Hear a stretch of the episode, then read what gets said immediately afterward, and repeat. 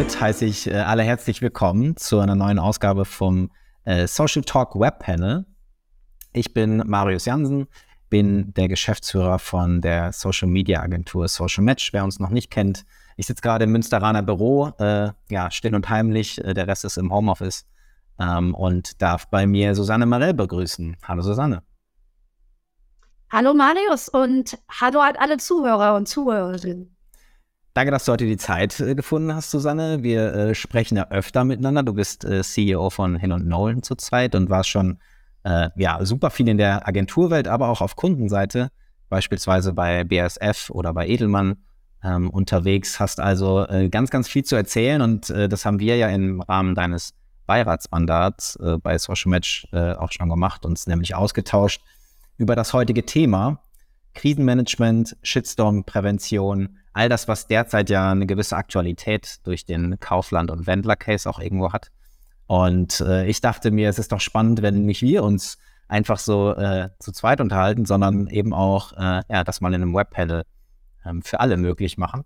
Das heißt, äh, diskutiert fleißig mit. Wenn ich hier mal äh, unten rechts auf das iPad schaue, was neben mir liegt, dann liegt es daran, dass ich vielleicht die eine oder andere Frage von euch mal äh, aufgreife und die Susanne stelle und wir die hier gemeinsam diskutieren können. Darüber würden wir uns auf jeden Fall sehr freuen. Ja, einige Hallos. Hallo zurück. Ja, Susanne, ähm, bevor ich dich noch länger vorstelle, äh, was heißt für dich Krisenmanagement? Gibt es eine coole Erfahrung, die du teilen möchtest? Du bist ja der absolute Expertin, hast super viele Unternehmen und äh, Fälle schon begleitet in ja, kritischen Situationen, wo schon eine schnelle Reaktion gefragt ist. Gibt es einen Lieblingscase äh, von deiner Seite? Jemand, ein Case, der dich besonders gefordert hat oder der irgendwie typisch ist? Also was es gerade im Krisenmanagement eher selten gibt, ist die tolle Anekdote oder was, was riesen Spaß gemacht hat. Aber was mich sehr geprägt hat, ist letztendlich, wenn es ein Krisenmanagement war, was ähm, über verschiedene Zeitzonen ging, was ungeheuer komplex war, wo ich die Medienlandschaft nicht kann und was man wahrscheinlich nie vergisst, traurig das ist, wenn man auch Krisenfälle hat, in denen Menschen zu Schaden kommen, verletzt werden oder zu Tode kommen. Das sind so die Dinge, die man wahrscheinlich nie vergisst und die einen prägen. Das ist jetzt ähm, natürlich dann eher eine nicht so schöne Erfahrung, aber man sieht dann auch ähm, andere Krisen, in denen Menschen nicht verletzt werden, auch nochmal mit einer Distanziertheit und einer etwas Abgeklärtheit. Insofern die Anrufe, wenn sie nachts kommen und es sieht, da ist was passiert in Mexiko, man musste von jetzt auf gleich wach sein und über Sprachen, Medien und Zeitzonen arbeiten, das ist mir sozusagen im Körper hängen geblieben. Ja, das glaube ich gerne. Ähm, und wie gehst du dann persönlich damit um, wenn das Adrenalin sozusagen steigt und äh, ja, eigentlich von dir auch eine gewisse Führung verlangt wird? Dadurch, dass das Adrenalin steigt, kann man dann sich auch sehr in die Situation reinlassen und ich glaube, ich habe einfach gelernt, den Schalter umzustellen oder nur noch in dieser Situation zu sein, egal ob es vollkommen kompliziert ist, egal ob ich müde bin. Gewisse Vorbereitung und Erfahrung und Training hilft natürlich. Und ich war auch schon in, in lustigen Situationen, wo ein Vorstand eine wirklich harte Krise im Bereich Produktrückruf für beendet erklärt hat, weil er auf die Karnevalsfeier wollte. Und äh, mit sowas zurechtzukommen und dann einfach sitzen zu bleiben und zu denken, ja, dann mache ich es halt ohne ihn. Das sind so die Dinge, ähm, die einem helfen, auch mit anderen Krisen zurechtzukommen. Okay.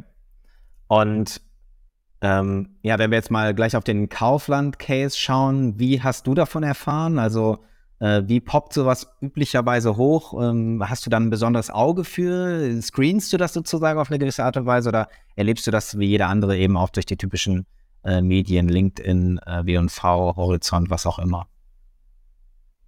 Ich mache das wie, wie ihr alle auch. Ich habe mehrere Alerts gesetzt und die poppen dann auf. Und in dem Moment äh, ist es ja so, dass man es gar nicht ignorieren konnte und dass man nur Wendler, Kaufland und so weiter gesehen hat. Ich bin ganz ehrlich, jetzt ist Wendler nicht derjenige gewesen, den ich immer auf meinem Podcast habe und äh, zugehört habe. Also er ist in meinem Leben jetzt nicht ganz so bedeutend gewesen, aber mir sagte der Name was und dann gehe ich da rein und gucke. Okay. Und jetzt äh, bin ich nicht der Experte, aber beschäftige mich ja auch mit dem Thema, müssen wir ja auch. Also als äh, Influencer und Social Media Marketing Agentur sollte, glaube ich, jede Agentur das auf dem Schirm haben irgendwo. äh, wenn man mit Testimonials arbeitet, kann da was schiefgehen, man kann nie die ganze Vergangenheit screenen und beim Wendler war es halt eben so, ja, also für alle, die es wirklich nicht mitbekommen haben sollten, nach dem Kaufland-Spot auf YouTube hat er dann direkt die Reichweite genutzt, die Aufmerksamkeit genutzt, um auf Instagram zu erklären, dass er ja quasi der Politik nicht vertraut im äh, Corona-Krisenmanagement und den Verschwörungstheorien äh, da sozusagen ja nochmal Tür und Tor geöffnet, ge Tor geöffnet. Ähm, und ich wage mal jetzt einfach als Nicht-Experte, aber irgendwie aus dem Bauch raus zu sagen, Susanne, das war ein richtig gutes Krisenmanagement von Kaufland, keine Frage. Aber ich glaube, das war ein einfacher Case.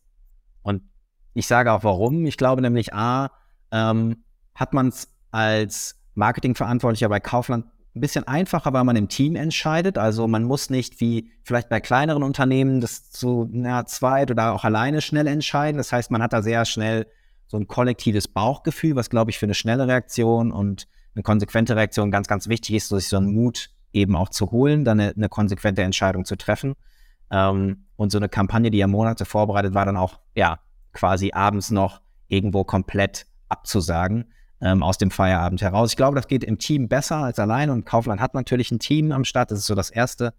Ähm, ich glaube, dass die keine Wahl hatten, weil die Drastik so klar war und auch, äh, sage ich mal, ähm, das eben kein schleichender Prozess war. Also ich erlebe zumindest bei uns, wenn wir mal dazu beraten, unsere Kunden, dass halt viele Shitstorms sich gerade so in Kommentarsections schleichend, sage ich mal, bewegen und man gar nicht so genau sagen kann, wo ist Anfang und Ende. Und da war das, war der Anfang ja ziemlich klar. Also es war halt so ein Knall und keine schleichende Entwicklung. Und ähm, ich glaube auch, dass die ja, Marketingabteilung da nicht, sage ich mal, am Wendler, an der persönlichen Beziehung zum äh, Michael Wendler irgendwo gehangen hat. Das heißt, es war jetzt kein Testimonial, was schon lange aufgebaut war und wo man, sage ich mal, dann auch Bedenken hat, sich sofort zu distanzieren, weil halt eben eine Beziehung noch gepflegt werden musste. Also das ist meine Behauptung, war ein einfacher Case, wo man sehr schnell reagieren konnte und musste. Ähm, oder glaubst du, ich bin da überheblich? Nein, aber es bleibt festzuhalten, es war gutes Krisenmanagement, so wie wir das alle und auch viele Experten von außen, wir sehen ja nur außen, sehen können und entscheiden können.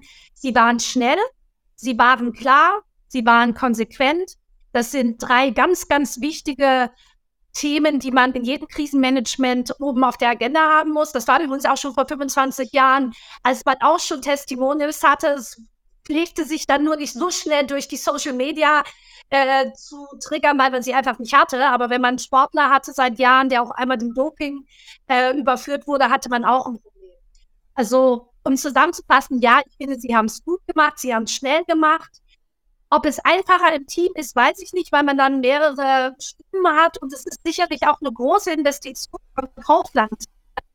Also da gehört sicherlich auch Mut äh, zu sein, äh, Chefs und Vorstand zu sagen, tut mir leid, das haben wir jetzt irgendwo, können wir das in die Tonne hauen. Insofern habe ich durchaus Respekt, aber es scheint auf den ersten Blick auch ein klarer und schneller Fall zu sein. Und manchmal sieht man es nicht so schnell kommen. Manchmal ist die Diskussion auch da, wo sich ein Influencer äußert, vielleicht gar nicht so klar einzuordnen wie beim Wendler. Mhm. Wo man sagt, ja, man kann das so sehen, man kann es aber auch anders sehen und nochmal klarer sagen muss, funktioniert das jetzt für meine Marke und mein Unternehmen oder nicht. Aber ich glaube, zusammenfassend, das war das Krisenmanagement. Sicherlich auch nicht die allerschwierigste Situation, aber ich denke, vom Investment war da einiges ähm, wegzustecken. Ja, das mit Sicherheit. Bevor wir nochmal mehr auch zum Thema Testimonials und Influencer zurückkommen, habe ich mir gedacht, ich äh, schmeiße einfach nochmal ein, zwei äh, spannende Cases rein, die äh, ich so in letzter Zeit äh, gesehen habe, wo auch gutes Krisenmanagement meiner Meinung nach äh, oder auch sehr, sehr kreatives Krisenmanagement äh, der Fall war. Und dachte mir, ein cooler Case, der jetzt auch gerade noch halbwegs aktuell ist, ist ähm, der Case von Fritz Kohler, wo sie halt jetzt im Vorhinein der Wahlen in Amerika nochmal klar Stellung bezogen haben, was sie von einem der Kandidaten halten ähm, und damit ihre, ähm, ja, ihre Cola beworben haben, äh, die Null-Zucker-Cola quasi neben der äh, ja, amerikanischen Null, Zitat äh, Fritz Cola sozusagen. Und ähm, ich weiß nicht, äh, du kennst den Case, richtig? Ja, ich, ich kenne den Case und es ist ja nicht das erste Mal, dass sich Fritz Cola mit politischen Statements klar positioniert. Die haben schon zum G20-Gipfel in Hamburg mit einer großen Plakatserie über Erdogan, Putin und auch Trump. Äh, das waren so schöne gemalte Gesichter künstlerisch, wo es hieß, wach auf Erdogan, wach auf Trump. Also es ist durchaus davon auszugehen, dass es eine klare Markenpositionierung ist, dass man auch politische Statements geben möchte.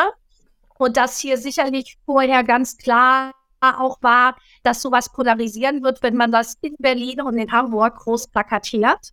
Und sie haben, ob das geplant war oder eine Ad-Hoc-Maßnahme, sie haben einfach auch aus meiner Sicht sehr genial reagiert auf die Hate Speeches, die kamen. Man hat sie ja dann am Anfang auch eher vielleicht aus dem rechten Spektrum sehr stark angegangen und agitiert und hat gesagt, was macht ihr da? Das gehört nicht zu der Marke, dass man sich politisch positioniert. Ihr müsst euch da raushalten.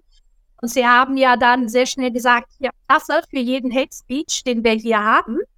Ähm, unter den Kommentaren werden wir auch spenden.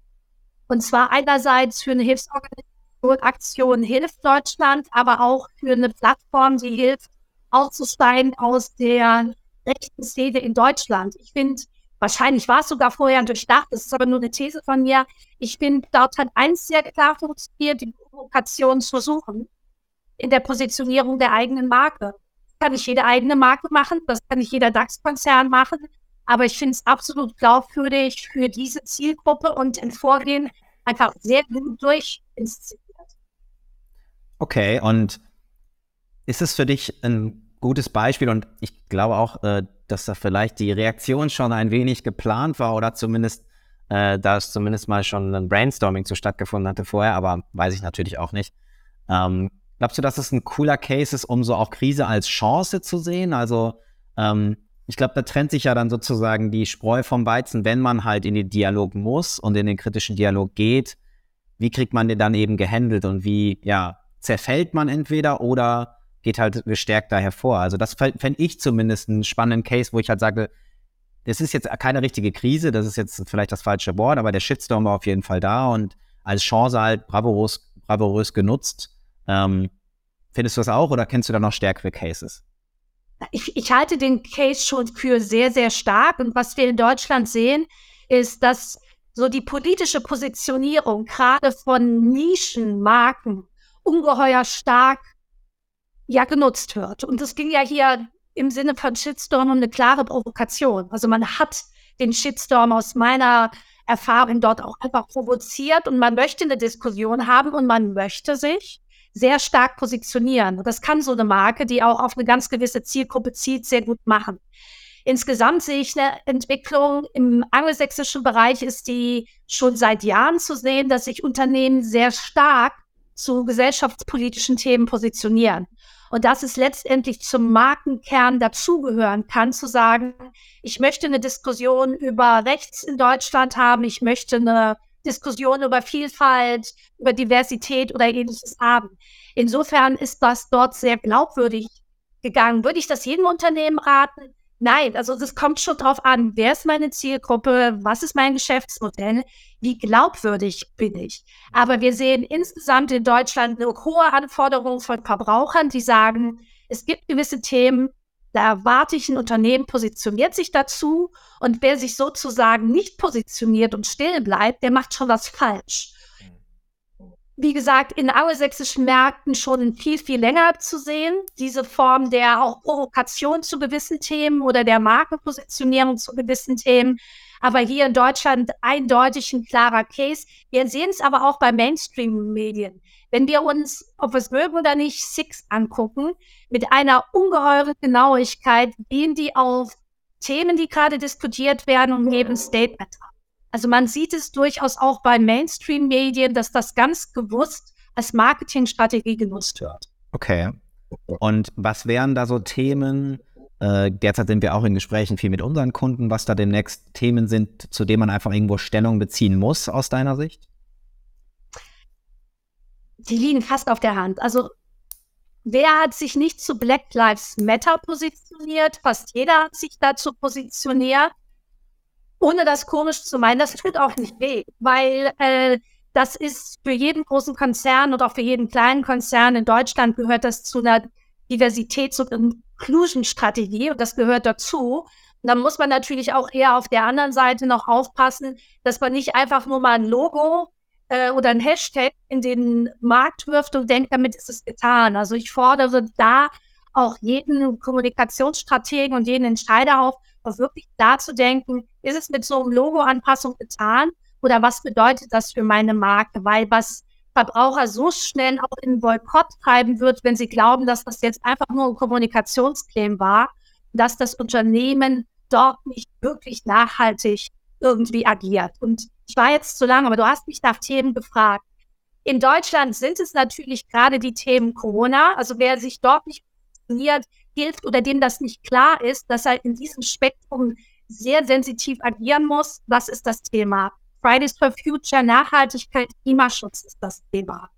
Sicherlich ist ähm, auf jeden Fall auch das Thema Diversität im Sinne von Frauen und Positionierung. Wer jetzt noch ein Bild raushaut, überall, wo ganz stolz ist, wo nur 100 Männer drauf sind, die alle gleich aussehen, ist vielleicht ein Abbild seines Management-Teams, aber dem muss klar sein, dass was passiert. Und so mhm. gibt es immer sieben, acht große gesellschaftspolitische Themen, die man auf dem Radar haben muss. Das gehört einfach zum Handwerk. Und dann in der eigenen Branche, also Tierschutz ist sicherlich ein Thema, Umweltschutz ist weiterhin ein Thema. Also das sind so die großen Themen. Und ich glaube, jeder tut sich auch einen Gefallen, wenn er lieber wieder googelt, was sind die großen Trends suchen bei Google oder anderen Suchmaschinen, um zu wissen, was kommt. Okay, und das greife ich vielleicht nochmal ein, einmal auf, weil was ich ein schwieriges Thema finde, was aber von uns auch auf die Agenda geschrieben wird bei vielen Kunden und auch umgekehrt viel angesprochen wird, ist das Thema Diversity. Ähm, ich habe hier mal ein Beispiel von 8x4 mitgebracht, ähm, wo man ja auch das Thema Diversity angesprochen hat und die auch einen Shitstorm bekommen haben, aber für mich auch eine Art von Best Practice eben sehr ja. ähnlich wie Fritz Kohler in die ja, in die, in die Kerbe äh, zu schlagen und ganz bewusst den Weg von ja, einer haltungsprägenden Kommunikation zu gehen. Schauen wir uns mal kurz an. Ich bin Theo und ich liebe Make-up. Schminken ist für mich vor allem ein Ausdruck meiner Persönlichkeit und meines Charakters. Also ich habe schon im Kindergarten angefangen und das war eigentlich meine erste Erfahrung mit Make-up. Als Kind habe ich noch nicht gemerkt, dass es ungewöhnlich wäre, als Junge geschminkt aus dem Haus zu gehen.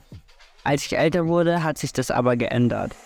Viele Blicke in der U-Bahn, viele Blicke auf der Straße und auf ein paar Kommentare.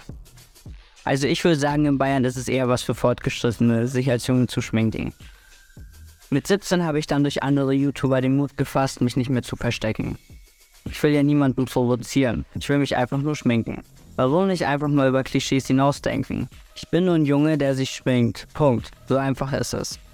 Ich bin Theo I'm number four. Nothing can stop me. Ich ja, nothing can stop me. Das hat dann auch äh, ja, die Marketingabteilung gedacht und hat nach dem Shitstorm, wo wirklich, ja, also natürlich für einen selber, also zumindest für mich persönlich subjektiv immer schwer nachzuvollziehen, nicht gefeiert wird, äh, ja, wie offen und ehrlich man jetzt eben auch da eine Plattform gewährt für eben auch, ja, Menschen, die vielleicht nicht äh, sage ich mal, als normal sich selber auch beschreiben würden.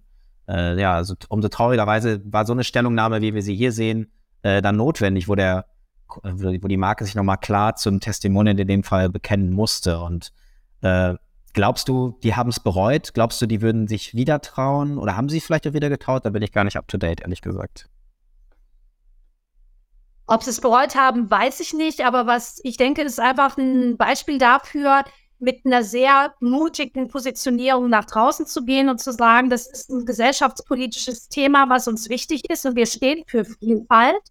Und hier auch nicht das Thema Vielfalt unter den wunderschönen, immer so weichwaschenden Klebs zu verstecken, sondern mal so konkret zu sagen, das ist auch Vielfalt. Insofern, wenn eine Marke diesen Weg geht, dann muss man natürlich vorbereitet sein, dass man auch viele, viele Menschen aktiviert, die das anders sehen, die eine andere Meinung haben und die sich im Zweifelfall auch wesentlich lauter positionieren und häufiger positionieren als die, die eigentlich sagen, das finde ich cool. Aber es ist äh, eine ganz klare Form der Marketingstrategie. Ich glaube noch nicht bei der Provokation, sondern der politischen Haltung. Das ist für mich Vielfalt.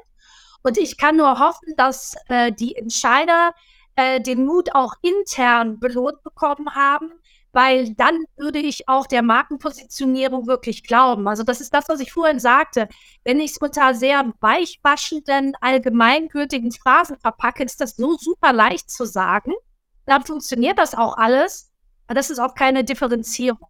Mhm. Und wir sehen im Markt, dass gerade junge Menschen immer sagen, mir ist es eben wichtig, dass eine Marke sich auch politisch, gesellschaftspolitisch positioniert. Und das wird auch meine Kaufentscheidung wesentlich stärker beeinflussen. Wir wissen, das ist schneller gesagt, als man das vielleicht an der Theke oder im Online-Shop dann sieht. Aber ich glaube daran, dass Marken es schaffen, eine Präferenz auszulösen und ein Premium, wenn sie eine klare Haltung haben. Also in diesem Sinne ist das ein Beispiel, wenn es konsequent weitergelebt wird und wenn man sagt, ich gehe das, und das ist ein schwieriger Weg. Das kann nämlich wehtun und ich brauche ein super geschultes Social Media Team, was dort wirklich auf die Posts reagiert. Und ich brauche sicherlich auch alle Juristen hinter mir im Hause, um das zu machen. Aber ich glaube, das ist die Zukunft. Ja, ja, absolut. Also ich, äh, gerade für die jüngeren Generationen, die ja dann auch im Fokus unserer Kunden zumeist stehen, das ist ein Must-Have, dass eben hinter einer Marke wirklich Werte und Haltung irgendwo stecken, dass da wirklich ein Dialog entstehen kann und man sich eben in so einer, ja, auch sehr luxuriösen Auswahlsituation, in der man sich ja befindet, vor den Verkaufsregalen, im Fashion Shop und wo auch immer, eben genau abgleichen kann mit der Marke. Wir sind ja in einer Welt, wo immer stärker Individualität eine Rolle spielt. Jeder überlegt sich immer genauer, wer er sein möchte. Und demnach muss er auch immer genauer wissen, mit wem sozusagen gebe ich mich da eben ab, welche Marken trage ich, mit welchen Marken umgebe ich mich und wie stehen die halt zu den Werten und zu der Haltung, die ich mir selber immer stärker erarbeite. Und das ist nicht so einfach, das ist sozusagen noch nicht äh, gewohnt, den Dialog dort zu suchen. Das ist halt erst überhaupt mit dem äh, Social Media Universum, was sich da aufgetan hat und jetzt immer noch weiter auftut, eigentlich erst zur Disziplin geworden und für viele Marken einfach noch ein Stück weit ungewohnt und ein steiniger Weg, wo es halt komplexe Entscheidung halt eben gibt. Und vielleicht an dich die Frage, ähm, wir begleiten ja Kunden regelmäßig darauf, äh, auf dem Weg und wollen das auch noch stärker tun, wirklich den Dialog da auch mutig einzugehen. Was ist für dich dort sozusagen ein Weg, also jemand, der sich noch nicht mit dem Thema Haltung beschäftigt hat, sich noch nicht getraut hat, was wären so erste Schritte für dich, sich da einfach mal ranzuwagen? startet intern. Also auch wirklich, wo ist meine Marke, wie positioniere ich und wie glaubwürdig bin ich. Und erstmal die sehr ehrliche Auseinandersetzung mit der Realität, wo steht meine Marke, wo steht meine Zielgruppe und was halte ich auch wirklich durch. Das ist ganz einfach gesagt. Also wenn ich über Vielfalt und ähm, Diversity spreche, aber meine eigenen Teams so das nicht abbilden, dann sollte ich mir überlegen, ist das richtig. Das heißt also kurz, macht erstmal den internen Check, den Gegencheck zur Zielgruppe, wo bin ich positioniert, macht ähm, unbedingt den Check zum eigenen Markenwerten, aber auch zu der eigenen Realität. Das fängt intern an. Und ob das eine politische Haltung ist im Sinne Vielfalt und Diversity oder ob es eine politische Haltung gegen Rechtsextremismus ist oder ob es eine politische Haltung fürs Lieferkettengesetz ist, das ist ja riesenkomplex. Wirklich die Hausaufgaben machen, ernst nehmen Nummer zwei, auch genau gucken, welche Fragen würde ich stellen, wenn ich Verbraucher wäre. Also auch wirklich von draußen drauf gucken. Ich merke noch immer eine ungeheure Zentriertheit, für was will ich stehen. Ich will jetzt für Diversität stehen und deswegen male ich mir die Weltmund. Nee, auch immer wieder mit draußen gucken und wirklich überlegen, ähm, was bedeutet Haltung für meine Zielgruppe. Und es wird sicherlich Mut bedeuten, weil ich werde Leute verärgern. Und das sind wir vielleicht alle nicht so gewöhnt, wenn wir in Kommunikation und Marketing arbeiten. Wir möchten ja eigentlich unsere Botschaften verstanden wissen. Aber wenn es um politische Haltung und Sozialthemen geht, dann geht es eben auch darum, dass ich Menschen verärgern werde.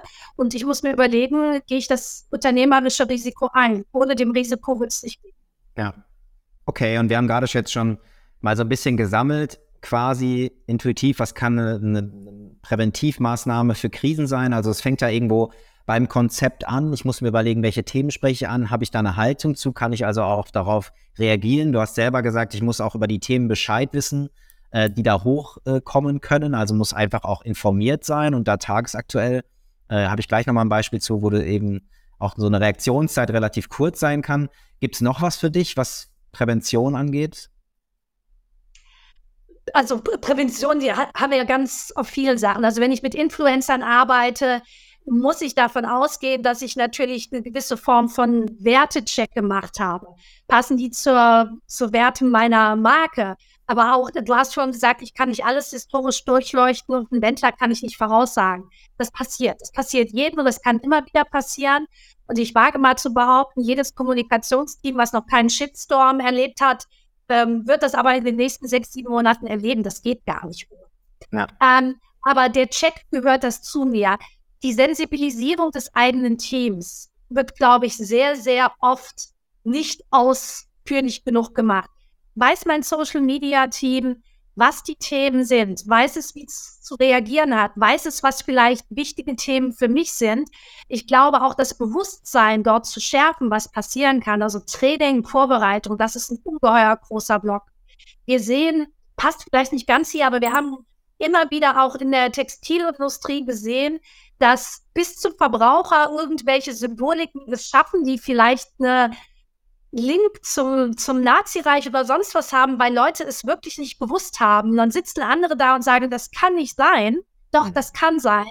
Wenn jemand mit 20 Jahren dort sitzt und die Dinger kontrolliert, bevor er die irgendwie postet, dann hat er vielleicht den Bezug nicht. Also Training, Bewusstseinsmachung, auch ein Riesenblock da drin. Okay. Ja, wir sehen gleich nochmal das Beispiel da, wo auch das, sage ich mal, derjenige, der den Dialog führt, also das Community Management äh, auf eben den Social Media Kanälen, super wichtiger Erfolgsfaktor ist ähm, sowieso in allen Social Media Maßnahmen für mich immer noch super unterschätzt. Wir haben eine Zeit lang, äh, eine ganze Zeit lang äh, den Vodafone-Kanal auf Instagram zum Beispiel äh, gemanagt und haben dort auch sehr, sehr intensiv am Community Management gearbeitet. Äh, ganz unabhängig von der Marke ist natürlich da Telekommunikation mit äh, WLAN-Ausfällen und so weiter immer sehr, sehr anfällig. Also da in den Dialog zu gehen, ist ein großer Erfolgsfaktor gewesen und nach wie vor.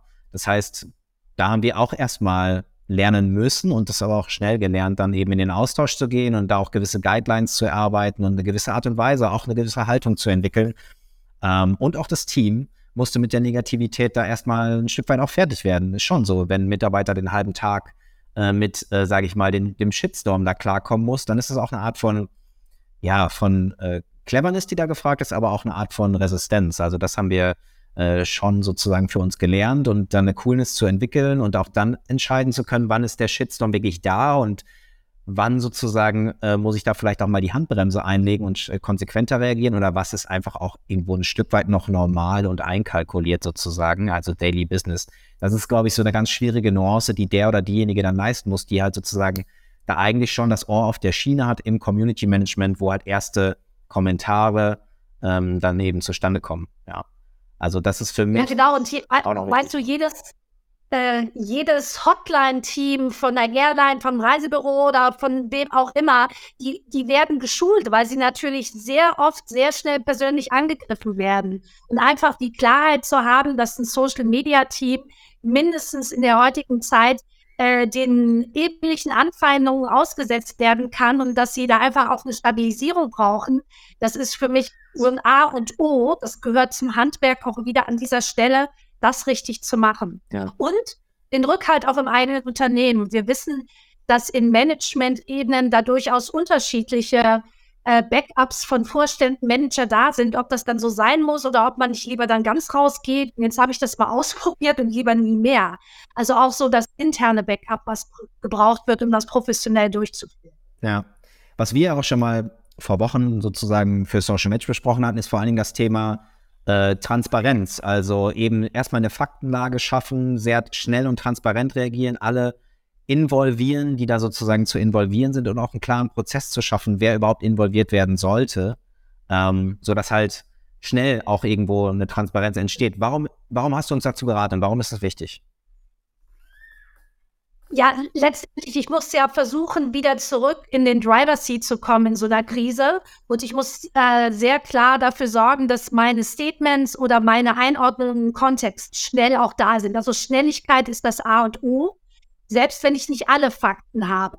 Das heißt nicht, dass ich faktenlos rausgehe, aber ich beschränke mich auf die Fakten, die ich habe und die setze ich raus. Schnelligkeit, Vorbereitung, Prozesssicherheit.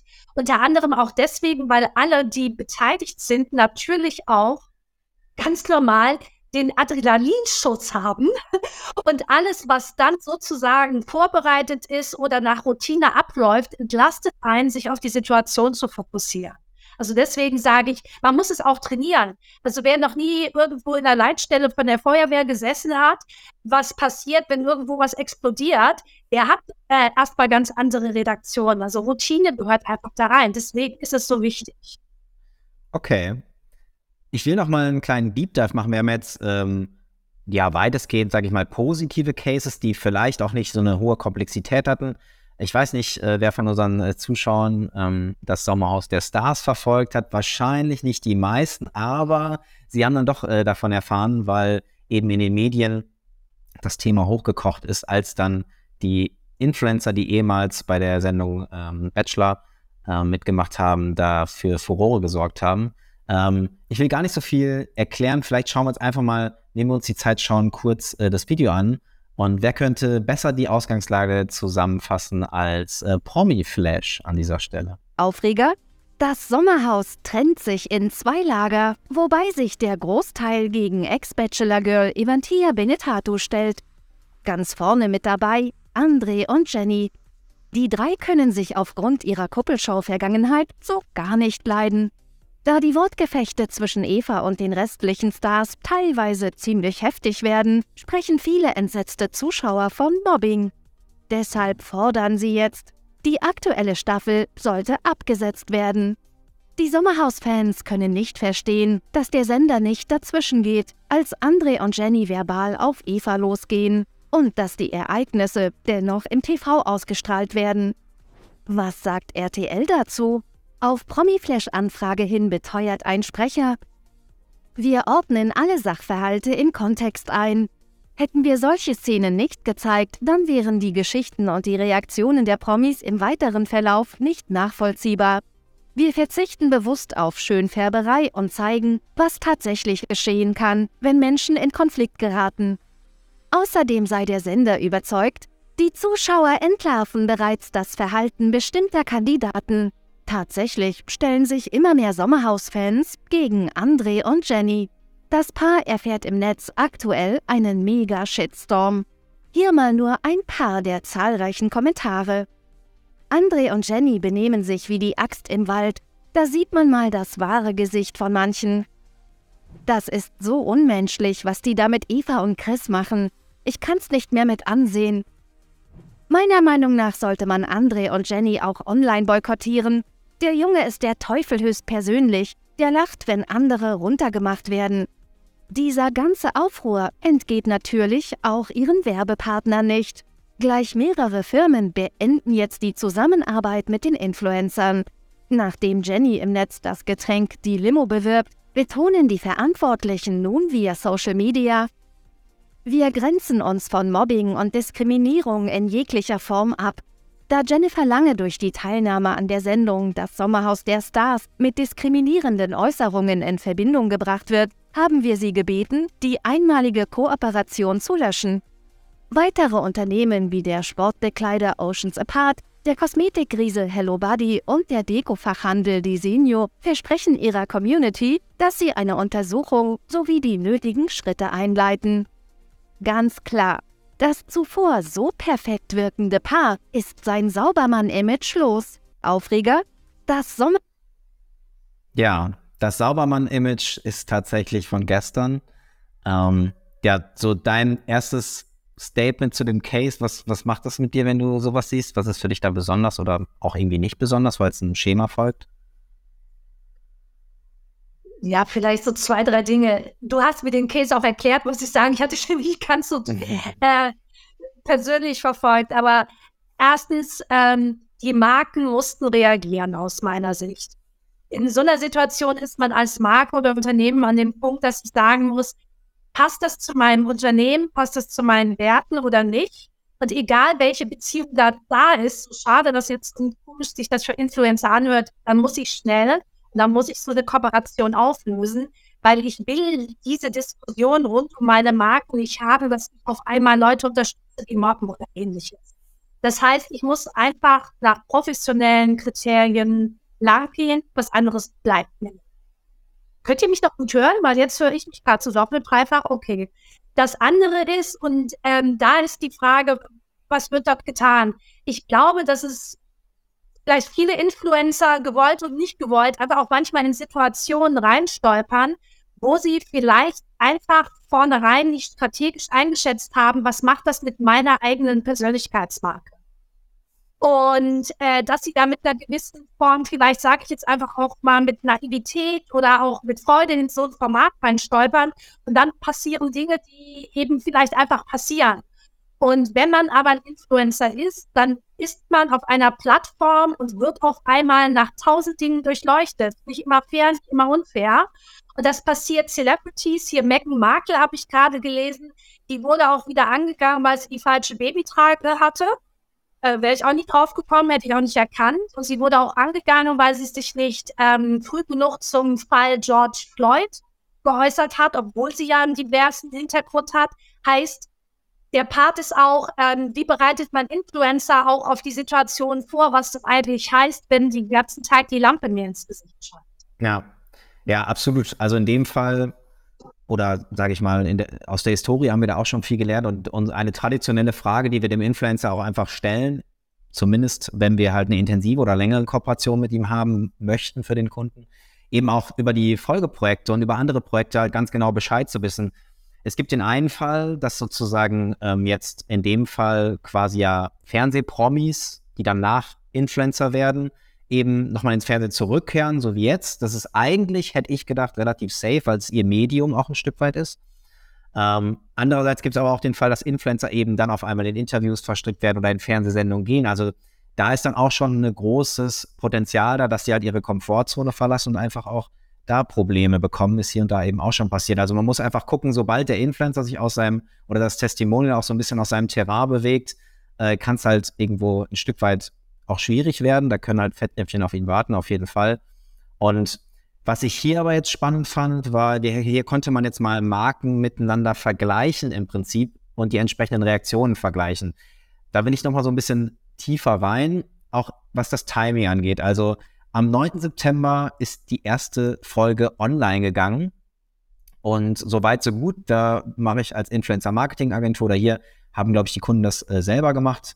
Ähm, oder bei äh, Granini weiß ich es äh, selber gemacht, ähm, haben sozusagen einen guten Job gemacht. Ich meine, äh, der richtige Influencer wurde gefunden, äh, das Briefing steht, äh, eigentlich ist der Content in der Pipeline und das ist irgendwo schon fast abgehakt, ähm, weil ja, die Planung sozusagen, der Planung ja nichts im Wege steht. Und ich glaube, das ist dann auch so ein bisschen das, die Herausforderung, dass man ja eigentlich alles schon in trockenen Tüchern hat, aber trotzdem bis zur letzten Minute noch so ein bisschen aufmerksam sein muss, bis das Posting halt eben online geht. Und also insgesamt ähm, nochmal, ich glaube, die Zahl von Leuten, die bereit sind zu boykottieren, weil irgendetwas nicht funktioniert oder weil ein Wert nicht unterstützt wird, ähm, steigt. Deutschland ist jetzt nicht das Land, wo ständig jeder boykottiert, aber die, der Weg zwischen, oh, ich bin empört von dem, was eine Marke macht, oder wen eine Marke unterstützt zum Thema, ich boykottiere das, der ist durchaus schneller. Das zeigt auch eine aktuelle Analyse nochmal von YouGov, die gerade auch so ein bisschen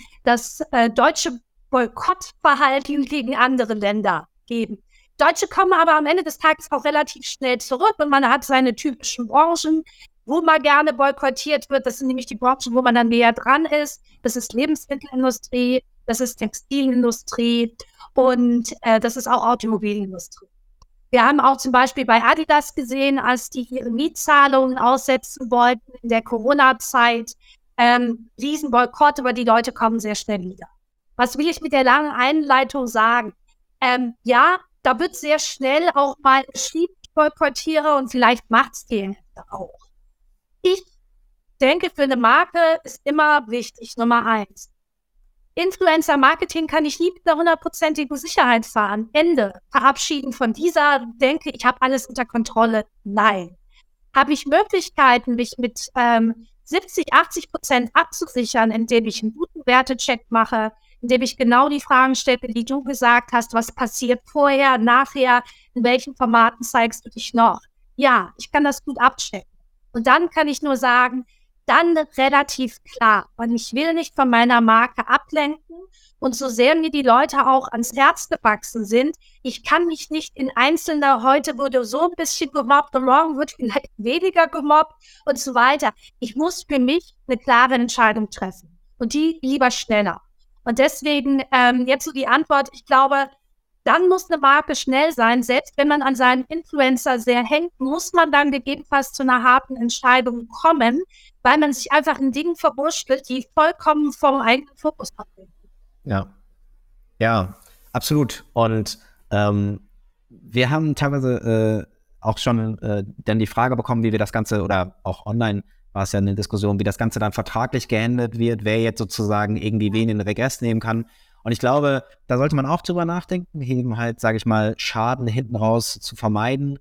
Aber ja, es, es, fällt halt schwer. Also für alle, die es nicht wissen, äh, ich bin jetzt kein Anwalt und man darf sozusagen sich gerne da noch weitergehend beraten lassen. An der Stelle sei es gesagt, aber ähm, Schadensersatz wird super schwierig, weil der Schaden eben genau hergeleitet werden muss und das kann man einfach nicht. Also Desenio zum Beispiel müsste jetzt eben, äh, wenn sie dagegen vorgehen wollen, genau irgendwo herleiten, wie welche Umsatzrückgänge sie genau wegen eben diesem Shitstorm hatten. Das fällt halt schwer und erfahrungsgemäß sträuben sich auch Influencer einfach ähm, dagegen, im Vorhinein schon irgendwelche Schadensersatzklauseln da in ihrem Vertrag zuzulassen. Das heißt, einfach vorher wirklich ein ernstes, gutes Gespräch führen, wenn man Bedenken hat bei gewissen Themen und auch einfach mal offen die Frage stellen, glaubst du mit der Kampagnenstory, die wir da planen, mit den Markenwerten, die wir vertreten, glaubst du, da gibt es irgendein Thema, wo wir Schwierigkeiten haben könnten, auch wenn es noch so unwahrscheinlich erscheint. Dieses Gespräch zu führen ist wirklich unfassbar wertvoll, weil wer dieses Gespräch auch nicht eingeht oder, ähm, sage ich mal, so eine Klausel im Vertrag, so eine Auskunftspflicht auch nicht unterschreibt, dann ist wahrscheinlich was da vielleicht vorhanden in der Vergangenheit oder was man gar nicht so erahnen kann, dass da in der Kampagne zu Schwierigkeiten führen könnte. Und durch solche Spitzfindigkeiten, durch so eine Aufmerksamkeit ähm, glaube ich, im Vorhinein kann man da super, super viel schon ähm, wettmachen. Ansonsten ähm, hat man natürlich immer ein Wohlverhalten vertraglich, ähm, aber das äh, hilft dann in dem Moment äh, leider auch nur wenig. Ähm, und ja, ich. Äh, und ähm, vielleicht noch als Ergänzung, einfach zu gucken, was in der, im Social Listening passiert. Es gibt schon Themen, die können sich auch morgen wieder überholt haben. Ich sage jetzt nicht, dass das ein Beispiel war, das so hätte funktionieren können. Aber manchmal gibt es auch einen Riesenhype um irgendetwas und morgen ist das längst vergessen und das war in einer mini meiner Zielgruppe. Das hat sonst keinen interessiert und hat überhaupt keine Reichweite. Also auch die typischen Dinge sich angucken, was läuft im Social Monitoring und faktenmäßig entscheiden. Also vor zehn Jahren haben Unternehmen gedacht, sie kommen mit einer Steueroptimierung überall durch, was juristisch okay ist, aber moralisch, naja. Äh, inzwischen weiß, glaube ich, fast jedes Unternehmen in Deutschland, dass Steueroptimierung auch immer ein Hot Issue sein kann. Und sich immer so nach vorne vorbereiten, was könnte ein Hot Issue sein und versendet sich das Ding dann über den Tag, weil Trump vielleicht irgendwas gemacht hat oder stört es mein Markenimage wirklich nachhaltig? Ja. Ja, crazy. Es gibt so viele, so viele Fälle, so viele Optionen und wenn dann Dritte dazu kommen, wie eben Influencer oder Testimonials, kommt nochmal äh, eine Unsicherheit mit rein. Ähm, aber ja, ich danke dir auf jeden Fall an der Stelle für deine Erfahrung, deine Ausführungen.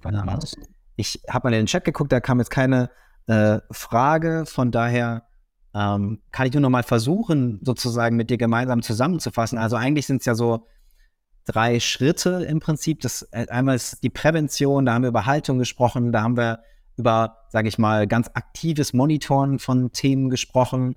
Äh, Prävention habe ich gerade nochmal aufgebracht, sollte auch vertragsseitig da vielleicht eine Rolle spielen, äh, um da schon die kritischen, passenden äh, Gespräche zu führen. Und dann haben wir eigentlich so das Thema, wie entsteht ein Shitstorm, ja? Da hast du nochmal das Thema Social Listening gerade jetzt auch aufgeworfen, zu sagen, okay, was sind da wirklich Themen, die der die das Ganze dann, sage ich nochmal, raketenhaft äh, irgendwo ans Tageslicht äh, befördern könnten.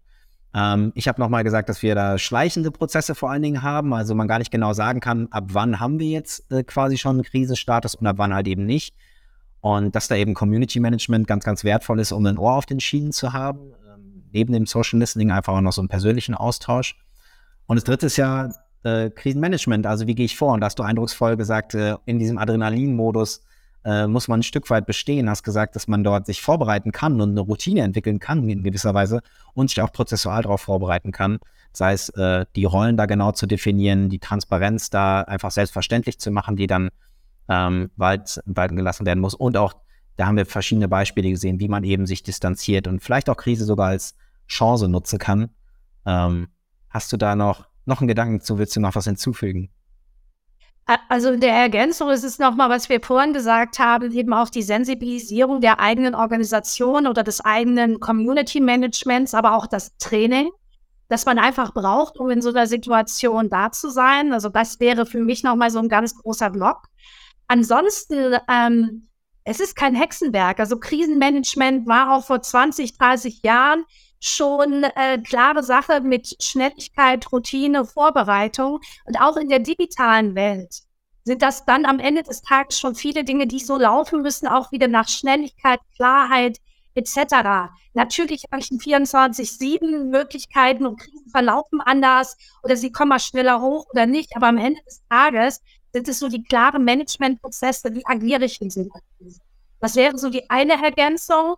Das andere, was ich für uns alle total spannend finde, ist eben ähm, der ganz bewusste Marketing- oder Kommunikationsumgang in der Provokation. Also was wir bei Fritz Kohler gesehen haben äh, oder auch bei anderen Beispielen, das ja letztendlich, ich habe das vorhin mal so gesagt, es ist ja fast wie eine Kunstform. Ich provoziere, um Aufmerksamkeit zu kriegen, aber auch um meine Marke auf gewissen Themen zu positionieren. Also ich glaube, dass der vielleicht manchmal spielerische Umgang damit einfach eine ganz spannende Form ist, äh, einfach auch Kommunikation nach vorne zu treiben. Also ich würde auch die positiven Chancen eines möglichen Shitstorms gerne einfach in meinen Gedanken mit aufnehmen. Auch das bedeutet natürlich Vorbereitung und Training und Durchdenken und Strategie und so weiter und so fort. Aber es ist auch spannend und ich denke eben keine Marke in Deutschland wird es sich auf Dauer leisten können, zu gewissen Themen still zu sein. Also auch jetzt sich mal schnellstens damit zu beschäftigen, was bedeutet das?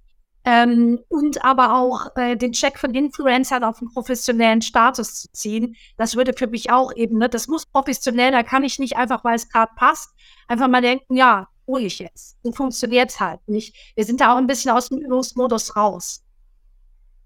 Okay.